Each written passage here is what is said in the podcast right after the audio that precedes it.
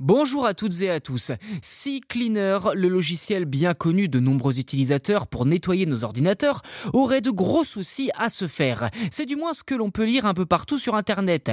S'il est développé par Windows, l'entreprise vient de présenter un concurrent de taille, Windows PC Manager. Ceci dit, est-ce vraiment un logiciel fiable malgré toutes ses promesses? Tout d'abord, PC Manager a pour tâche principale d'optimiser les performances de Windows. Cela inclut entre autres la suppression des données qui pourraient être jugées inutiles. Mais concrètement, si l'utilisateur sélectionne l'option nettoyage en profondeur, PC Manager suggérera de supprimer le dossier Windows PrevTech.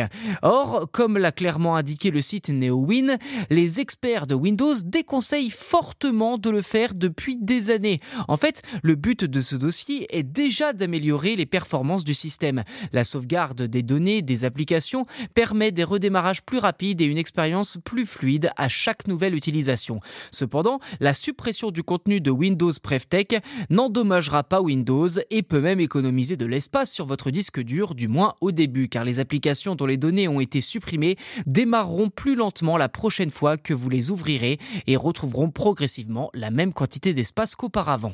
Bon, si l'on reste honnête, l'option nettoyage en profondeur tient sa promesse, il s'agit réellement d'un nettoyage de tous les fichiers, ou presque, donc inutile de crier à la tromperie là-dessus. Ceci dit, d'autres points méritent qu'on fasse preuve de vigilance. D'après le site NeoWin, des liens d'affiliation dans la section boîte à outils mèneraient vers des sites web de développeurs basés en Chine, l'un d'eux étant directement lié à Microsoft.